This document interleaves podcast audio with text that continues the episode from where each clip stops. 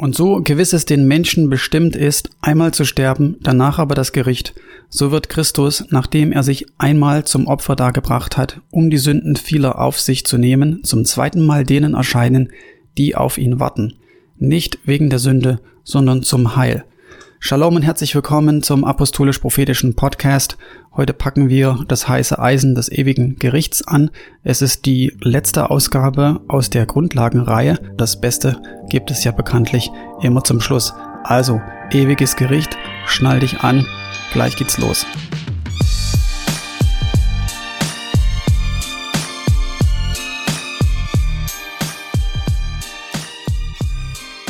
Also, das ewige Gericht.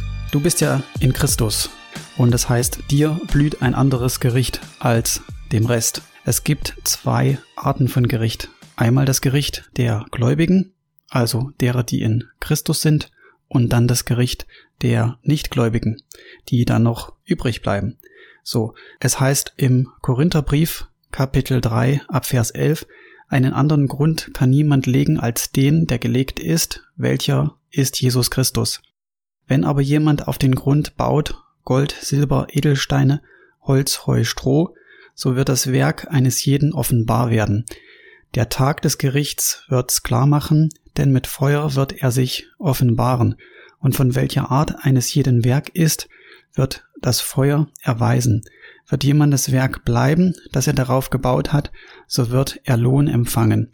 Wird aber jemandes Werk verbrennen, so wird er Schaden leiden, er selbst aber wird gerettet werden, doch so wie durchs Feuer hindurch. Quasi Jesus ist deine Feuerversicherung, könnte man auch salopp sagen. Im Prinzip, wenn du nichts tust, ja, wer nichts tut, der kann ja auch nichts falsch machen, dann bist du zumindest immer noch gerettet. Das heißt, wenn du was gebaut hast oder egal was du gebaut hast, in dem Fall dann wahrscheinlich nichts, das wird verbrannt werden und du bist dann durchs Feuer hindurch sozusagen gerettet. Natürlich will ich dich nicht ermutigen, das zu tun, weil das total Unsinn ist. Und spätestens nach dieser Folge wirst du wissen, dass es Werke gibt, die du in Christus tust oder die du ab deiner Erlösung an dann tust. Und diese Werke werden beurteilt. Und die werden mit Feuer gemessen beziehungsweise am Feuer gemessen und wenn sie verbrennen, ja, dann verbrennen sie halt. Deine Erlösung kann nicht in dem Sinne verbrennen. Gott kann sich ja nicht selber verbrennen. Er, wenn er in dir lebt, ist ja gerecht. Christus ist ja gerecht und lebt in dir. Er kann sich ja nicht selber in dem Sinne zerstören. Aber das, was dann gebaut ist, sofern was gebaut ist, das wird dann mit dem Feuer geprüft. Und wenn es verbrennt, dann verbrennt es. Und wenn es standhält, dann hält es stand. Jesus hatte zu den Jüngern gesagt, ich möchte, dass ihr hingeht oder ich habe euch dazu bestimmt, dass ihr hingeht und dass ihr Frucht bringt und dass eure Frucht bleibt. So Gott ist daran interessiert, dass wir bleibende Frucht bringen. Ja, er ähm, sagt es auch selber, Jesus in seinen Gleichnissen, dass wir uns Schätze sammeln sollen, die die Motten nicht zerfressen oder der Rost, Schätze im Himmel sozusagen. Es geht um die Werte, um die Werke, um die Dinge, die Bestand haben und die Ewigkeitscharakter haben. So, ein Beispiel möchte ich dir nur geben. Wenn der Heilige Geist in dir lebt, ja, das ist quasi der, der Pfand sozusagen. So, der Heilige Geist lebt in dir, Gott selber lebt in dir. Gemäß dem Wort Gottes im Galaterbrief steht das, ist die Frucht des Geistes, die dann Gestalt annimmt.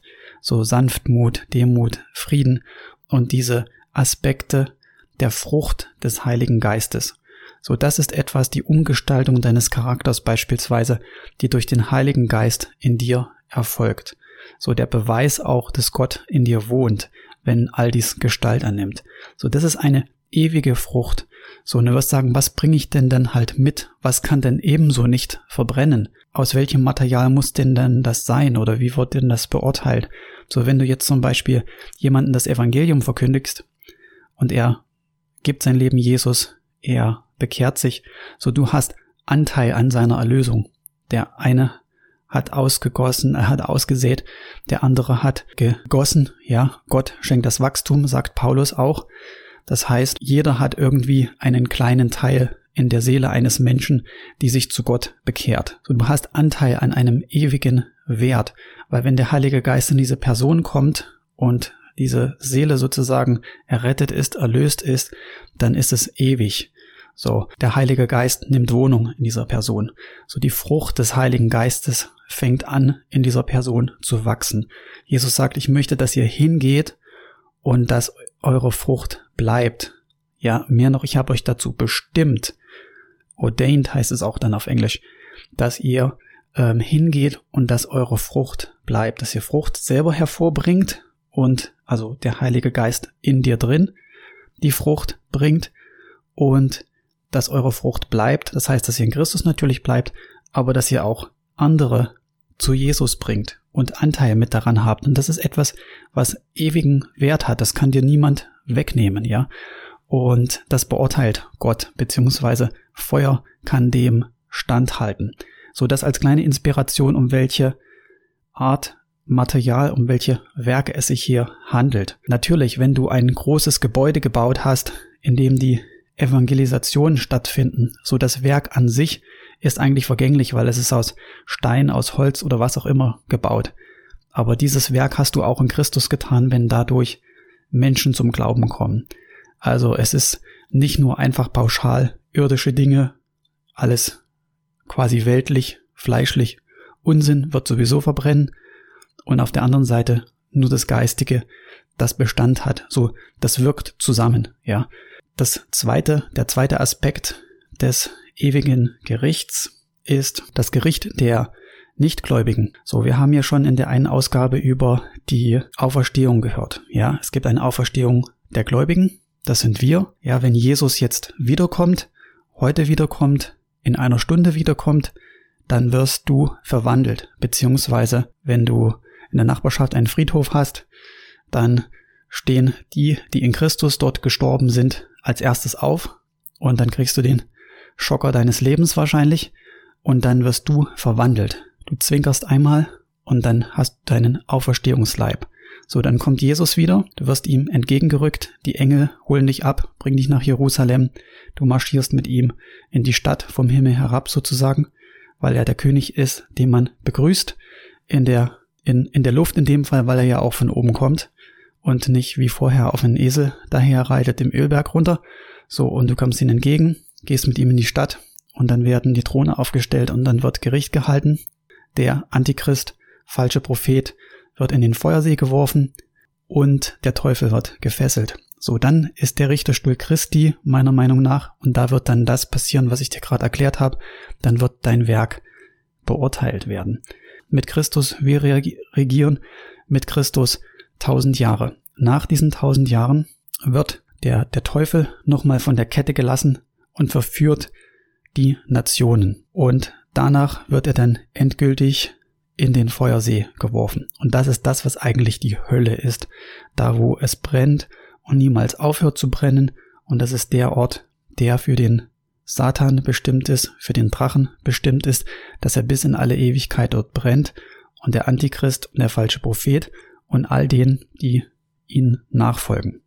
Und der Teufel, der sie verführt hatte, wurde in den Feuer- und Schwefelsee geworfen, wo das Tier ist und der falsche Prophet, und sie werden gepeinigt werden Tag und Nacht von Ewigkeit zu Ewigkeit. Das steht in Offenbarung 20 ab Vers 10 und dann geht es weiter Vers 11 und ich sah einen großen weißen Thron und den, der darauf saß, vor seinem Angesicht flohen die Erde und der Himmel, und es wurde kein Platz für sie gefunden. Und ich sah die Toten, kleine und große, vor Gott stehen, und es wurden Bücher geöffnet, und ein anderes Buch wurde geöffnet, das ist das Buch des Lebens, und die Toten wurden gerichtet, gemäß ihren Werken, entsprechend dem, was in den Büchern geschrieben stand. Und das Meer gab die Toten heraus, die in ihm waren, und der Tod und das Totenreich gaben die Toten heraus, die in ihnen waren, und sie wurden gerichtet, ein jeder nach seinen Werken. Und der Tod und das Totenreich wurden in den Feuersee geworfen.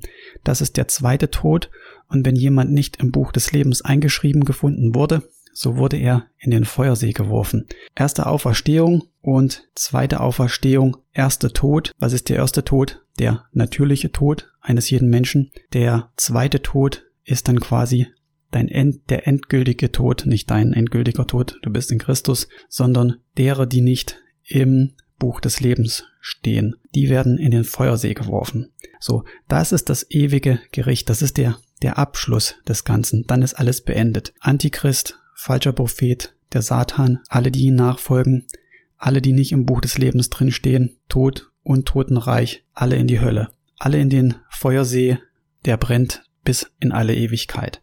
So, ähm, das ist das Gericht sozusagen.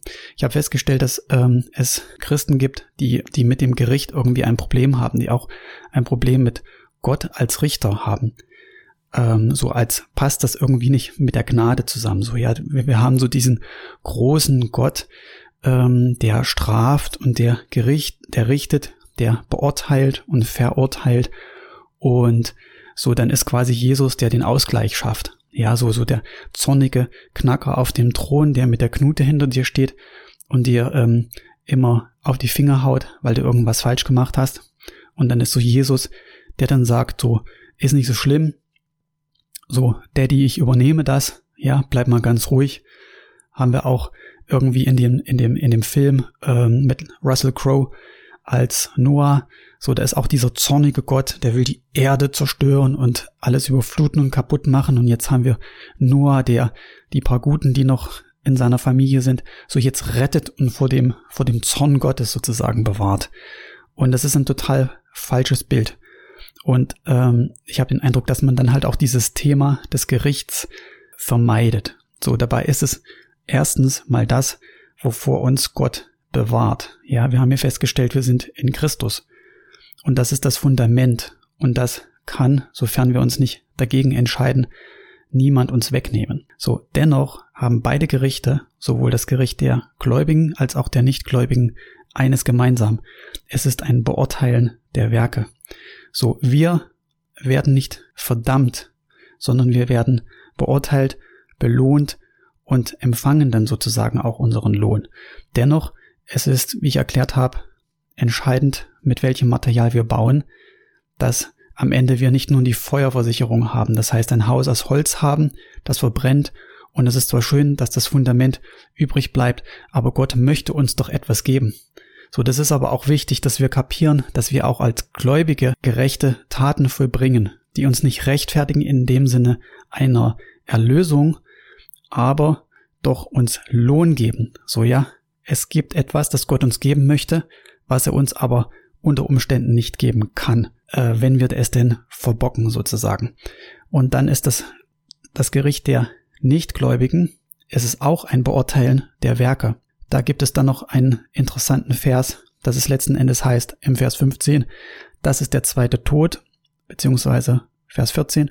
Und wenn jemand nicht im Buch des Lebens gefunden wurde, so wurde er in den Feuersee geworfen. Ich überlasse es dir, was dieser Vers noch alles impliziert. Das heißt, stehen im Buch des Lebens noch welche drin, die nach diesen tausend Jahren sozusagen nicht in den Feuersee geworfen werden, wenn es denn danach geht, dass alle die, die nicht im Buch des Lebens drinstehen, werden in den Feuersee geworfen. Gibt es denn welche, die dann drinstehen, oder werden pauschal alle, die in dem Moment aufstehen, nur abgehakt und in das Feuer geworfen. Darüber können wir unterschiedlicher Meinung sein. Ähm, Gott ist groß, er ist auch gerecht, es, er beurteilt unsere Werke, er beurteilt unsere Taten.